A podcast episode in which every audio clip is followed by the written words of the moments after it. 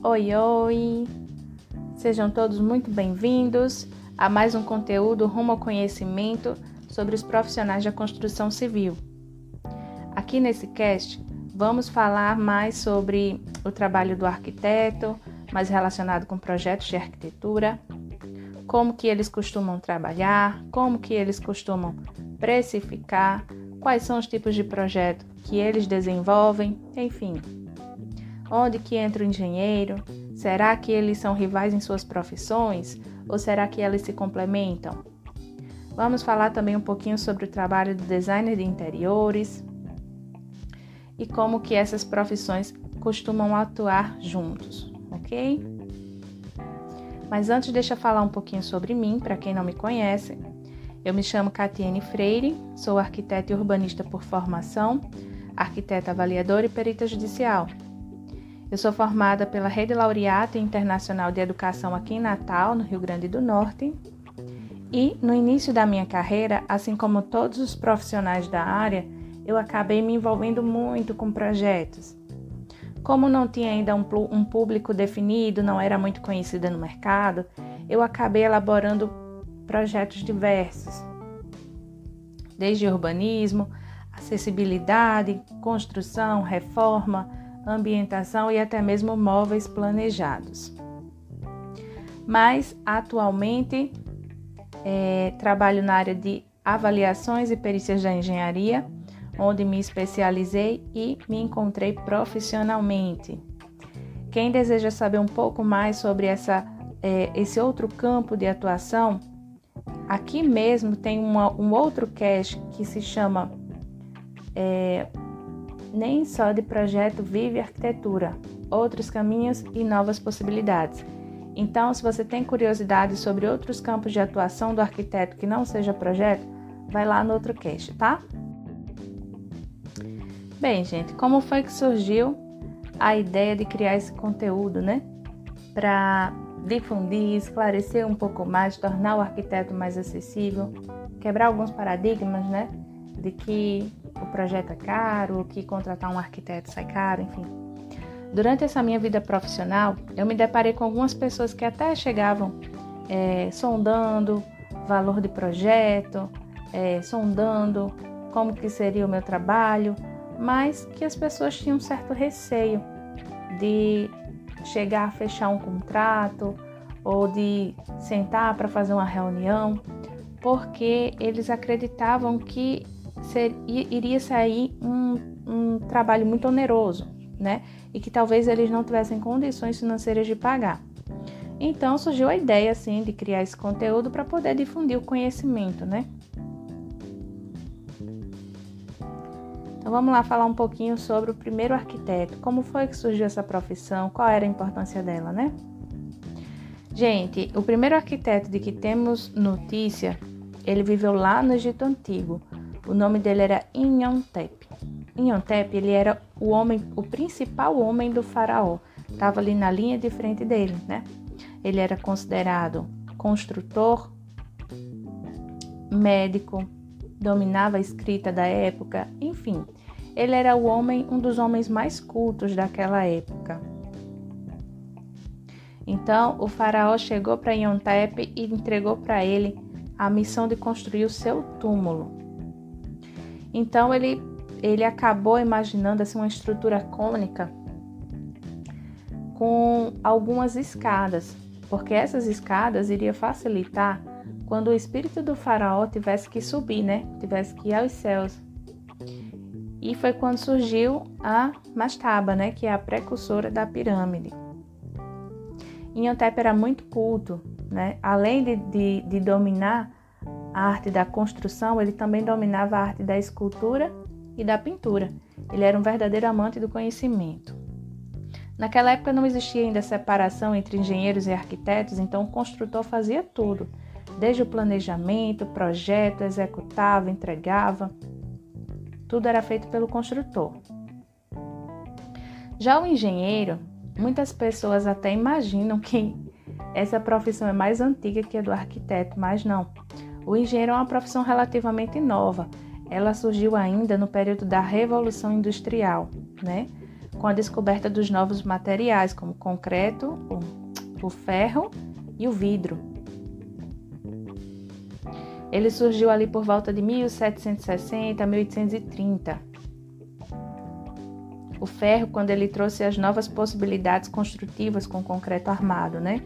Então, houve uma separação é, entre o grupo de arquitetos, aquele grupo que se preocupava mais com a questão estrutural, com, é, queria estudar mais as novas tecnologias da época, né, as possibilidades construtivas com ferro e com o vidro, e o outro grupo de arquitetos que se preocupavam mais com as questões plásticas, né, com a forma, a função das edificações, enfim. Foi nesse momento então que houve a separação é, das atividades. O primeiro grupo de arquitetos passou a integrar a engenharia civil enquanto que o segundo grupo de arquitetos permaneceu com a arquitetura. Mas será que muita gente me pergunta, né? Essa é uma dúvida muito comum. Será que engenheiro faz projeto? Gente, faz. É, tanto projetar quanto executar uma construção são competências que fazem parte das duas profissões, tanto do engenheiro quanto do arquiteto apesar do, do, dos arquitetos terem saído, né, é, do CREA, terem se desvinculado do CREA ainda em 2011, algumas questões, algumas habilidades ou responsabilidades dos arquitetos ainda não conseguiram ficar muito bem definidas ou muito bem divididas, né? Então, algumas questões como projetar e executar ainda fazem parte das duas profissões, tá? No que tange o arquiteto, o único projeto que ele não pode de forma alguma executar são as pontes. As pontes são é, responsabilidade somente dos engenheiros, porque exige um conhecimento profundo sobre estruturas, que esse conhecimento só quem vai ter é o engenheiro, tá? O que o arquiteto estuda e vê de, de estruturas durante a sua graduação é muito reduzido em relação ao engenheiro civil. O arquiteto estuda várias outras coisas é, que são mais é, destinadas ou, ou mais orientadas para a elaboração de um projeto. Por isso que nós falamos que nenhum engenheiro vai projetar tão bem quanto arquiteto e nenhum arquiteto vai projetar uma estrutura tão bem ou executar uma construção tão bem quanto o engenheiro civil. Para vocês terem uma ideia, durante a sua formação, durante a sua graduação, o arquiteto ele estuda abordagens bioclimáticas, né? Hoje em dia se fala muito, por exemplo, é, quando a gente vai comprar um, um terreno, né? Se fala muito assim, ah, esse terreno aqui ele é mais barato porque ele fica do lado do sol ou esse terreno aqui é mais caro porque ele fica do lado da sombra. Gente, na realidade, essa questão do nascente ou do poente, ele vai interferir quando a gente está falando de um apartamento, né? Porque um apartamento é, não tem muito o que fazer, né? Você não tem como de repente alterar um projeto, alterar uma planta, uma casa que já está executada, né? Porque você não vai derrubar a casa e refazer tudo, né? Então, assim, se as se as áreas privativas, que nós chamamos que são os quartos, ficam no poente, realmente essa edificação ela não vai ser muito confortável, né? Mas se as áreas molhadas ficam no sol, como chuveiro, é, lavanderia e tal, isso é até benéfico porque evita é, mofo, né? Evita mofar, evita lodo, enfim, essas questões. Então, é, o arquiteto vai estudar justamente essas questões, né? É, abordagens bioclimáticas, qual é o, o nascente, o poente, como que se comportam os ventos, as chuvas e quais são as técnicas projetuais que ele vai poder utilizar para poder tratar esse projeto, né? Ele estuda também ergonomia, que fala sobre algumas medidas que são medidas mínimas ou até mesmo medidas máximas que são confortáveis para o corpo humano. Máximas? Sim, gente, máximas. Por quê? Porque se a gente coloca um indivíduo em um ambiente que tem um, um pé direito muito alto, por exemplo, quando ele olha para o teto, né? Ele se sente perdido, ele fica até confuso, porque aquele ambiente se torna grandioso demais para ele. Isso traz um certo desconforto. Não é à toa que as catedrais antigas elas eram pensadas com um pé direito muito alto, porque eles precisavam passar a mensagem do divino, né? Que o divino é grandioso, que o divino é poderoso, que o, que o ser humano não é nada, que o homem não é nada em relação ao divino. Mas se a gente colocar isso numa residência, ela se torna desconfortável. Então a ergonomia tem limite, tanto de é, medidas máximas e medidas mínimas, que vão ser confortáveis para o homem. O arquiteto também vai estudar psicologia das cores, quais são as cores que vão trazer tranquilidade, quais são as cores que vão trazer mais é, vibração, né? Que vão fazer com que esse indivíduo produza mais, fique alerta. Ele vai estudar também a iluminação, como que essa iluminação vai interferir na vida desse, desse indivíduo, né? Os elementos vegetais, enfim, estuda forma, estuda função, todas essas características que no total fazem com que um, uma, um projeto bem definido e bem executado é, acabam transformando esse ambiente, esse, essa edificação confortável para aquelas pessoas que vão utilizar. E o engenheiro, gente, não estuda nenhuma dessas questões. O engenheiro vai estar muito mais preocupado com é, bitola de ferro, espessura, é, com a carga que ele suporta, tipos de, de construções, né? quais são as técnicas construtivas, enfim. E será essa é uma, é uma outra grande dúvida, né, que as, que as pessoas perguntam ou até mesmo afirmam, né? Elas falam que acabam é, contratando somente o engenheiro porque para deixar a obra mais barata, né? Já que o engenheiro que é responsável por construir não tem como escapar do engenheiro e ele também faz o projeto. Então, eu preciso quebrar aqui com vocês agora dois esses dois mitos. Primeiro, é, o engenheiro faz o projeto sim, mas como eu acabei de falar, ele não estudou para fazer projeto, então, por mais que ele tenha experiência de canteiro de obra, por mais que ele tenha experiência de construção, é, ele não vai entender por que, que um projeto foi definido daquela forma naquele terreno, somente construindo, tá? Quem vai entender os pormenores, quem vai entender os porquês daquela solução projetual é o arquiteto, né? Então grande, corre grande risco, gente, do seu engenheiro fazer um projeto para você e colocar os quartos no sol, né? Colocar as áreas molhadas na sombra. Aí você vai sofrer a noite sem conseguir dormir por causa do calor ou se tiver um ar-condicionado, o consumo da sua energia vai lá para cima, né? Porque o ar-condicionado vai sofrer ali para refrigerar aquele ambiente que passou a tarde inteira pegando sol. E você vai sofrer também com as suas áreas molhadas, com tanto lodo, com tanto mofo. E se as pessoas forem alérgicas, vai piorar a questão da saúde, né? Por causa do mofo e, da, e, da, e do lodo. Mas sim, ele, ele pode projetar, ele está habilitado a projetar, mas isso não quer dizer que ele saiba tá? E o outro ponto que eu tenho que quebrar com vocês é essa questão de reduzir custo não contratando é, o arquiteto. Sabe por quê, gente? Porque existem os retrabalhos. Quando você não contrata o profissional, né? Quando você não contrata o profissional para fazer o seu projeto, é, normalmente no canteiro de obras surgem os problemas, né? Por quê? Porque não tem projeto para seguir. Então, uma casa que você imaginou uma parede naquele, naquele, você mesma demarcou, né? Ó, oh, seu Francisco, seu, seu Francisco Pedreiro. Ó, oh, seu Francisco, constrói aqui, eu quero um quarto desse tamanho. Seu Francisco constrói. Mas aí quando você vê que aquelas paredes foram levantadas, você percebe que o ambiente é muito pequeno. E aí não vai caber a cama com guarda-roupa, né?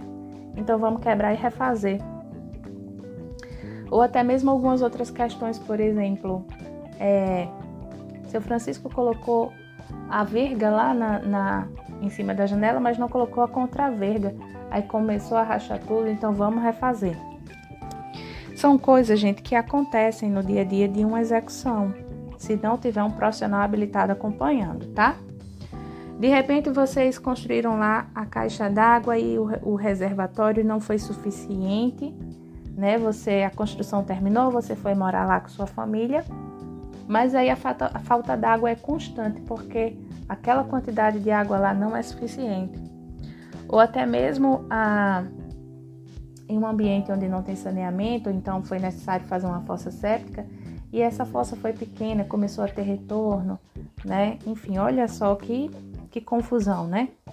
São coisas que podem acontecer quando você não tem um projeto bem definido, tá? Bem dimensionado, bem orientado. E aí o que que acontece? Vamos às reformas, né? Vamos ter que refazer. Nós temos, gente, o Sindicato da Construção Civil, que eles elaboram todos os meses um relatório falando quanto que se gasta em média por metro quadrado de construção em cada estado da federação. Aqui em Natal, no Rio Grande do Norte, agora no mês de março, quando olhei, estava custando em torno de R$ 1.500. Então, você para para analisar, você para para perceber que quando você não, não, não contrata o arquiteto, cada retrabalho desse, né, cada reforminha dessa que você precisa fazer porque não, alguma coisa não deu certo, já que está sendo construído por tentativa e erro, né, não tem, não tem aquele projeto para seguir, você acaba gastando R$ 1.500 por metro quadrado. No final, o que você acaba gastando, o prejuízo que você tem, tanto de material quanto de tempo de obra, né? Porque uma obra que era para durar 30 dias já vai com 60, acaba saindo muito mais caro, gente, muito mais caro do que se você tivesse contratado o arquiteto e tivesse solicitado o projeto para que seu Francisco tivesse condições de seguir o projeto bem, bem desenhadinho, bem redondinho, sem precisar construir por tentativa e erro, tá? Gente, e, e o projeto? O que é esse projeto? Primeiro eu tenho que falar para vocês o seguinte: o projeto não é só um desenho. Muitas pessoas desmerecem ou desvalorizam o trabalho do arquiteto porque eles chegam assim e falam: ah, eu vou pagar 4 mil reais só para fazer um desenho? Não. Na realidade, você está pagando para que você tenha uma construção que seja viável, economicamente viável, que vai caber no seu bolso e que seja confortável para você e para sua família, que atenda todas as suas necessidades e que traga, proporcione qualidade de vida. É isso que você está pagando, tá? É, algumas pessoas chegam pro, pro arquiteto e falam assim: ah, eu não queria um projeto, é, doutor, doutor, eu não queria um projeto, eu queria só um desenho, uma coisa simples. O que vocês precisam entender, gente, é que desenho ele não é executável, tá? O desenho na construção civil nós chamamos de croquis. O que, que é um croquis? Eu pego um caderno, pego um lápis e faço um rabisco. É uma ideia, é uma coisa que eu imaginei. Eu olhei para o ambiente e imaginei, ah, eu acredito que aqui funcione isso. E aí eu faço um rabisco. Só que esse desenho eu não tenho como executar porque ele não tem medidas, ele não tem cálculos, né? Eu não tenho como definir nada. Então, para que eu possa executar uma ideia, eu preciso sim fazer o projeto. E aí é necessário fazer levantamento, é necessário fazer análises, é necessário fazer cálculos. Então, gente, para de falar assim, para de pedir pro, pro, pro arquiteto que só quer um desenho, tá? Arquiteto não faz desenho, arquiteto faz projeto.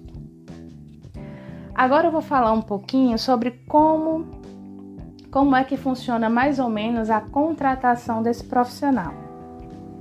No primeiro momento, você chega para o arquiteto e fala: ah, eu estava interessado em fazer um projeto de uma residência ou de repente um projeto para de reforma de ampliação, enfim. O arquiteto vai lhe convidar para fazer uma uma primeira reunião. Essa reunião pode ser virtual ou pode ser também uma reunião né, no, no escritório dele. Que, que vai acontecer nessa reunião? O arquiteto ele vai elaborar o briefing. O que, que seria isso? Ele vai sondar de você quais são as suas necessidades, quais são os seus desejos, vai perceber tudo que você está passando para ele, mas ele também vai perguntar um pouco sobre sua família, quantas pessoas moram com você, como que é a rotina da casa. Por quê? Porque ele vai pensar uma solução projetual que seja confortável tanto para você, que é o contratante, quanto para todos os integrantes da sua família, ou seja, todos os ocupantes dessa edificação, tá? E quanto é que custa o valor do projeto? Gente, essa questão do valor vai depender muito tanto de região quanto de experiência profissional desse arquiteto, tá? Aqui no Nordeste, é, eu já vi alguns arquitetos que cobram o seu preço base de 80 reais, de 100, de 150, de 200, enfim. O arquiteto é livre dentro de um percentual que é indicado pelo CAL, pelo Conselho de Arquitetura e Urbanismo, para definir o seu valor base, tá? E como é que eles especificam? Definir o meu valor base, por exemplo, 100 reais. Meu valor base é 100 reais. Alguns arquitetos especificam com base no metro quadrado de projetos, ou seja, o cliente chega e, e pede, ah, eu queria uma casa de até 70 metros quadrados. Então, esse arquiteto vai multiplicar, né, 70 vezes 100 e vai chegar ao valor do projeto. Alguns outros projetos, ou alguns outros, desculpa, alguns outros arquitetos precificam com base em hora trabalhada, né? Há quem diga que esse método é mais justo, né? Porque às vezes você pega uma casa que é pequena, um projeto que é pequeno, mas que é cheio de detalhes e aí demanda muito mais tempo investindo naquele projeto. E há projetos que são grandes, por exemplo, galpões, né, que não são tão ricos em detalhes, então se investe menos tempo na elaboração desse projeto. Então há quem diga que trabalhar por hora é mais justo, porém o arquiteto só vai ter condições de estimar é, a quantidade de horas que ele vai gastar desenvolvendo é, aquele projeto se ele já tiver uma experiência prévia, né? Se ele já tiver realizado alguns outros projetos parecidos ou semelhantes então ele vai ter a noção de quanto tempo que ele vai precisar investir para poder elaborar esse projeto que está sendo solicitado. Nesse caso, o arquiteto vai ver quantas horas, em média, ele vai precisar para poder executar e multiplica pelo seu valor base. E como é que funciona o pagamento? Geralmente, gente, tudo que eu estou falando aqui não é regra, tá? É, normalmente acontece dessa forma, mas cada profissional é livre para agir conforme é, as suas próprias necessidades.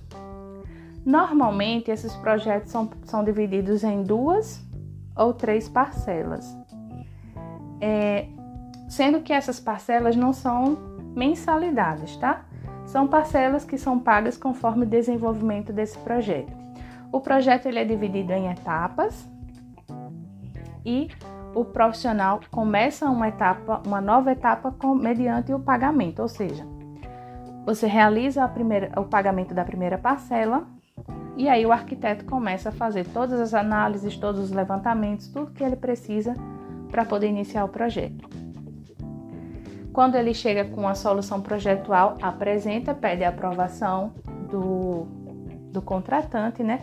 O contratante vai falar: ah, gostei assim, não gostaria de mudar dessa forma, enfim. É, nesse momento é só uma ideia, tá, gente? Não é um projeto é, propriamente dito. Quando o cliente aprova, faz modificações, solicita alterações, aí chegamos na segunda parte do projeto, tá? O cliente solicita a segunda, o cliente realiza a segunda parcela do pagamento e o arquiteto começa a elaborar as plantas técnicas. É, planta baixa, planta de cortes, planta de fachada, planta de cobertura, de locação, maquete 3D, enfim. E ele só entrega o resultado final desse projeto para o cliente mediante a terceira, o, o pagamento da terceira e última parcela. Normalmente é assim que acontece, tá? Dependendo da quantidade de serviço que esse arquiteto está desenvolvendo, esse processo pode durar um mês ou pode durar três meses. Vai também de acordo com a disponibilidade do contratante, tá? Antes de começar a elaboração da proposta, né, O arquiteto ele vai analisar as questões ambientais, como já falei anteriormente. Ele vai verificar como se comporta o sol durante o decorrer do ano inteiro. Ele vai estudar como que se comportam os ventos, qual que é a quantidade de chuvas em média que cai naquela região, né, durante o ano, e vai verificar quais são as soluções que ele considera que são mais viáveis para essa edificação. Ele vai verificar também como que é o terreno que vai ser construído, como que é o solo, se ele é acidentado, se ele é plano, qual é o tipo de solo, se precisa de uma fundação mais profunda. Todas essas questões são analisadas, tá? E aí ele vai estudar e verificar também os instrumentos legais. Porque, gente, nós não somos livres para construir conforme nós gostaríamos ou conforme nós desejamos dentro de um terreno. Cada cidade tem seus limites, tem suas regras que nós precisamos, que são leis e nós precisamos seguir, tá? Então, cada terreno tem o seu comporta um metro quadrado, uma área de construção que muitas vezes não é o que nós desejamos. Por exemplo, eu tenho um terreno de 200 metros quadrados, 10 por 20, e eu gostaria de construir um terceiro andar, um quarto, um quarto andar. Só que eu tenho algumas restrições urbanísticas que são da cidade que não me permitem, né, é, vencer quatro andares. Por quê? Porque eu tenho um limite de altura, né? Eu tenho um limite de pé esquerdo que é definido em lei. Então eu não posso, eu posso no máximo construir um segundo andar. Eu tenho também uma quantidade máxima de metro quadrado que eu posso construir. Então, se eu tenho um terreno de 10 por 20, por exemplo, eu gostaria de ter uma casa de 150 metros quadrados, só que as minhas restrições urbanísticas só me permitem construir 70 metros quadrados, tá?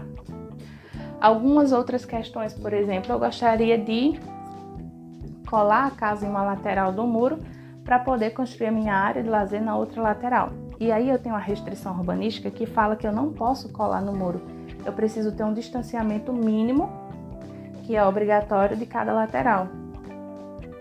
Então, essas questões também são estudadas e observadas pelo arquiteto, tá?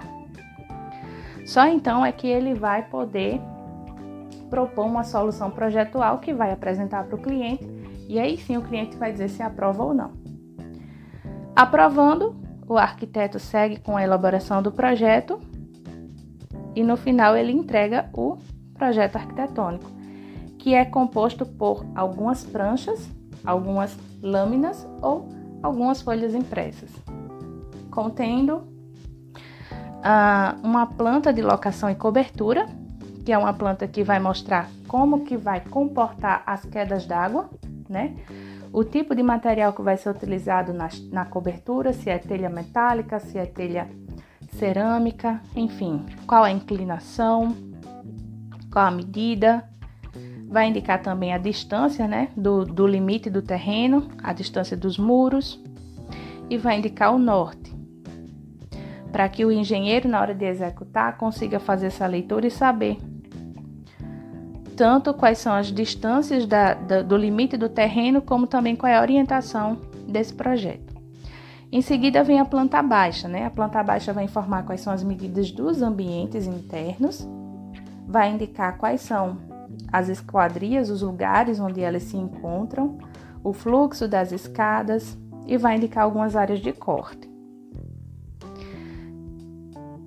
Aí vem a planta de áreas.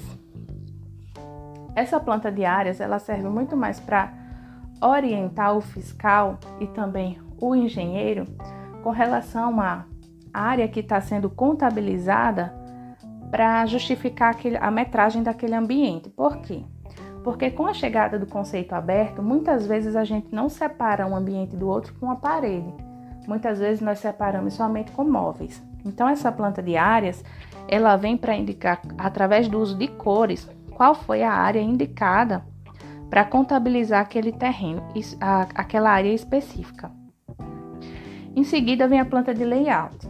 Essa é a queridinha de todo mundo, né? A planta de layout ela é a mais conhecida depois da planta baixa. Ela vem apresentar uma proposta de ambientação e vai mostrar aquela edificação como se estivesse sendo olhada de topo, mostrando onde que ficam os móveis, onde que ficam as áreas molhadas, enfim, uma, uma planta gostosa de ver. Em seguida temos a planta de corte. O ponto de corte foi definido lá na planta baixa, né, que é a planta mais técnica que nós temos. E aí essa planta de corte vai servir para que o engenheiro consiga visualizar qual é a altura do pé direito, qual é a altura do guarda-corpo, qual é a altura, a altura da, da escada, de cada degrau, enfim. Ela é utilizada para que o engenheiro consiga enxergar quais são as alturas que foram determinadas por esse arquiteto no projeto, tá? E temos a planta de fachada ou planta de vista. Essa planta de fachada vai servir para que o engenheiro que está executando consiga observar quais são os detalhes, né?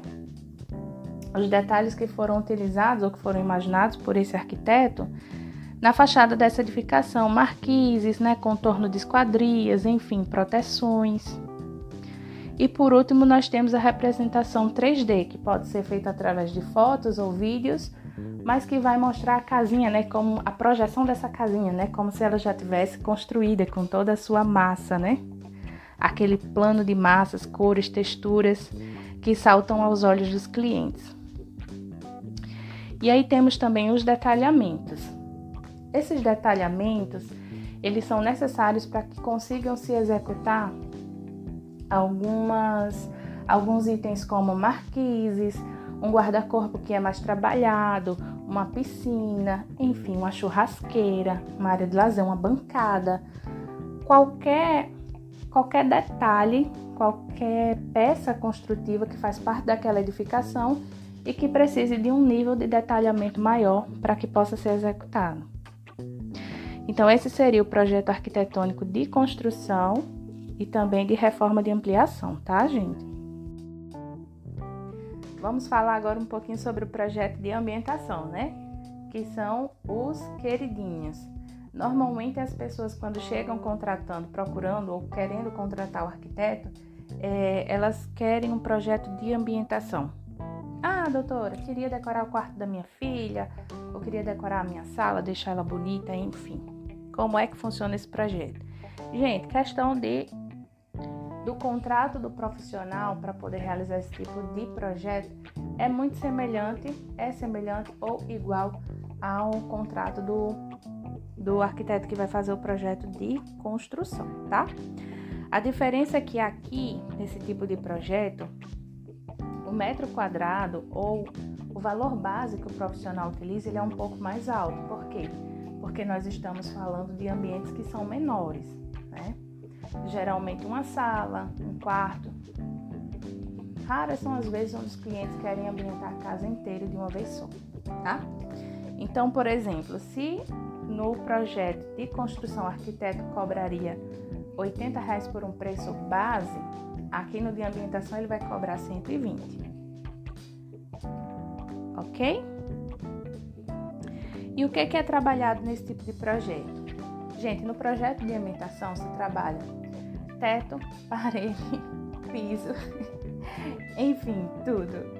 Esquadrias, trabalha-se iluminação, rebaixamento de teto, cores, texturas, materiais, revestimentos, tudo que possa ser utilizado para dar uma repaginada no ambiente ou também não só para deixar belo, mas também para setorizar, né? Por exemplo, nós temos uma sala, isso é muito comum, uma sala grande, né?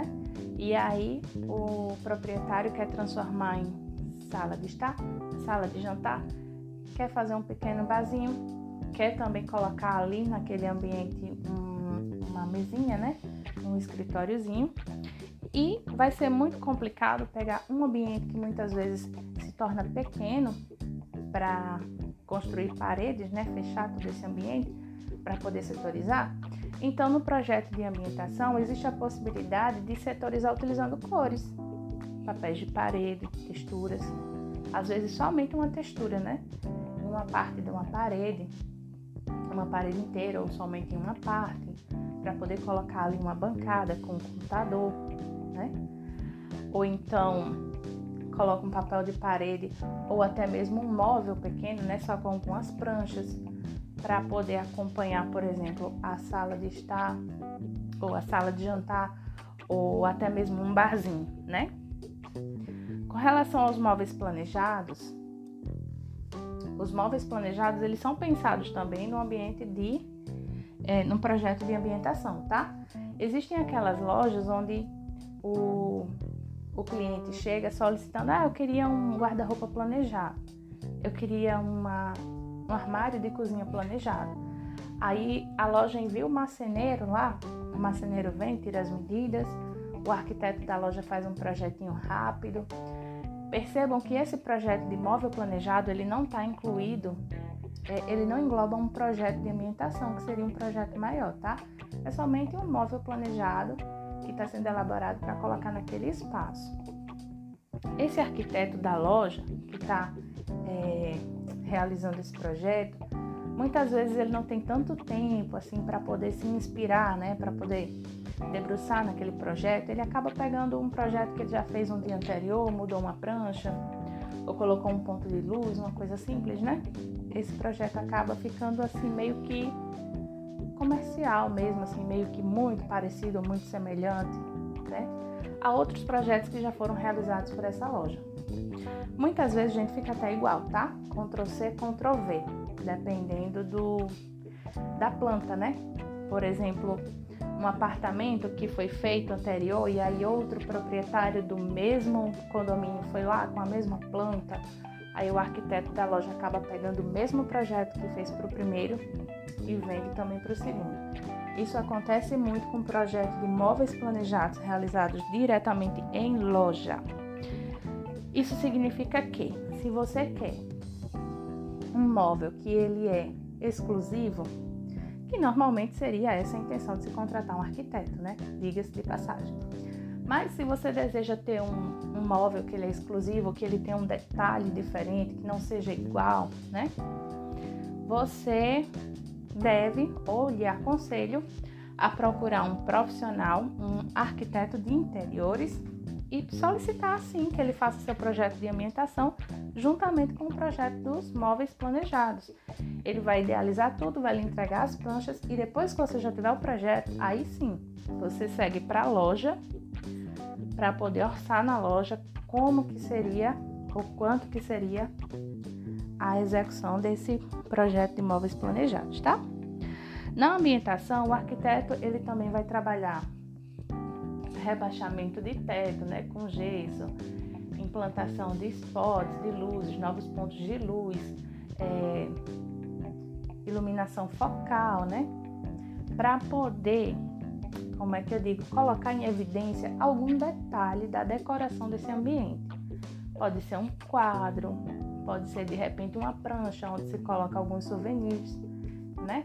Algum detalhe que ele colocou nessa edificação, nesse projeto, nesse ambiente que ele quer dar um destaque, né? Durante a noite, sobretudo. Então, isso seria, gente, o projeto de ambientação, tá? Contratando, já falei sobre o contrato. Será que existem restrições nesse projeto de ambientação? O que, que vocês acham? Na realidade, não. E esse é um dos grandes, como é que eu digo? Esse é um dos grandes benefícios para o profissional de arquitetura de interiores, né? Que quando ele chega, é, quando ele começa a desenvolver um projeto de ambientação, ele não tem instrumentos legais, restrições legais que ele precisa obrigatoriamente seguir, como tem lá o arquiteto que vai fazer um projeto de construção para o terreno, tá? Aqui, o, o arquiteto de interiores, ele só vai ter que observar as questões de ergonomia, né? As medidas mínimas, as medidas máximas, aquela questão da psicologia das cores, né? Como é que elas vão influenciar ou interferir na vida do usuário, os elementos vegetais, a iluminação. Quando a iluminação ela é muito forte, né? ela é muito branca, ela acaba deixando o ambiente um pouco mais estressante quando a iluminação ela é mais amarelada, né, mais quente, que nós falamos, ela costuma deixar o ambiente mais aconchegante, enfim. E aí o, o arquiteto de interiores ele vai trabalhar essas questões. Aí temos também um outro especialista, gente, que é o paisagista, o arquiteto paisagista. Que será que esse é, profissional faz? Ele vai elaborar projetos também de paisagismo. O que, que seria?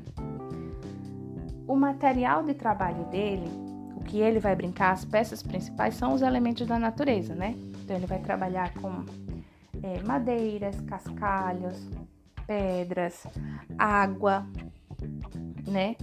E os próprios elementos vegetais, né? Para poder desenvolver seus cenários. Geralmente, é, eles acabam desenvolvendo esses trabalhos em ambientes externos, mas algumas casas, dependendo dos, dos seus ambientes internos, né, do seu padrão, elas comportam também um jardim ali, por exemplo, embaixo da escada, né? Então, é, por mais que, que, seja muito mais comum um projeto de paisagismo em, em áreas externas, é, também é possível sim fazer um projeto de paisagismo em área interna e, gente, faz toda a diferença, tá? Como é que eu sei se esse jardim teve um, um projeto de paisagismo ou não? Gente, não tem dúvida. Quando você passa em um jardim que ele é muito bem setorizado, que ele é belo, que ele trabalha cores, contrastes com cores, com texturas, com os elementos vegetais, com certeza passou um arquiteto paisagista por lá, tá? Esse arquiteto ele também é capaz de trabalhar lagos artificiais ou piscinas. Não sei se vocês já viram, mas existem piscinas que são fabricadas com areia importada. Areia importada agregada com um tipo de resina que deixa impermeável, é, construindo alguns cenários que são lúdicos. E como é que eu sei que esse jardim passou por um tratamento com um arquiteto da paisagem ou um paisagista? Gente, não tem como duvidar.